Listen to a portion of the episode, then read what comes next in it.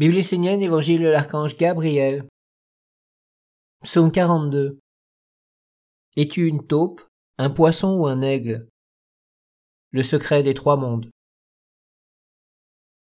Le monde des hommes ressemble à celui des taupes, qui sans cesse doivent creuser la terre pour n'avancer que dans un monde étroit et fermé.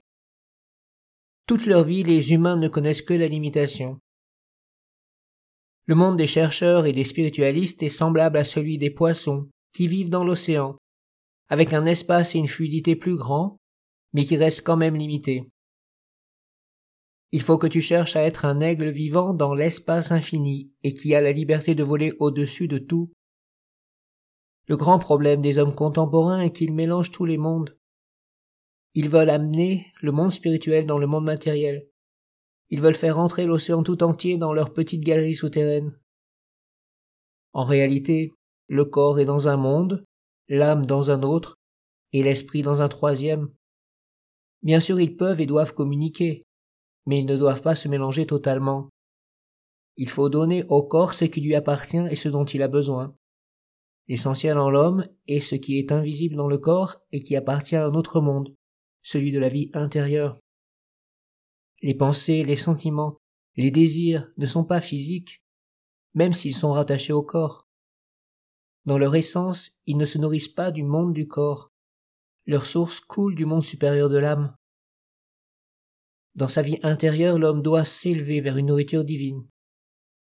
L'illusion des spiritualistes est qu'ils vont dans le monde de l'âme avec les besoins et les souhaits de leur corps. Par cette méthode, ils s'associent fatalement aux anges déchus, car ce sont eux qui exaucent les souhaits des hommes plaçant leur corps avant leur âme et leur esprit divin. Ces anges aspirent à voler l'âme pour que le corps trouve l'éternité et soit ainsi un aboutissement de leur propre existence. Cela conduit non seulement à la perte de la vie intérieure de l'homme, mais aussi à celle du corps. Ce dernier est coupé du monde magique de la vie pour être plongé dans celui de la mort, qui n'a que l'apparence de la vie véritable. En vérité, l'homme doit élever et ennoblir tous ses sens vers le monde divin, pour ainsi s'associer aux anges de lumière, qui ne conduisent pas le corps vers la mort, mais vers le corps de lumière capable de porter Dieu dans l'éternité. Ton corps physique doit être nourri d'éléments physiques. Choisis-les parmi les plus purs et les plus sacrés, tout en sachant que l'important n'est pas visible, mais vit en toi.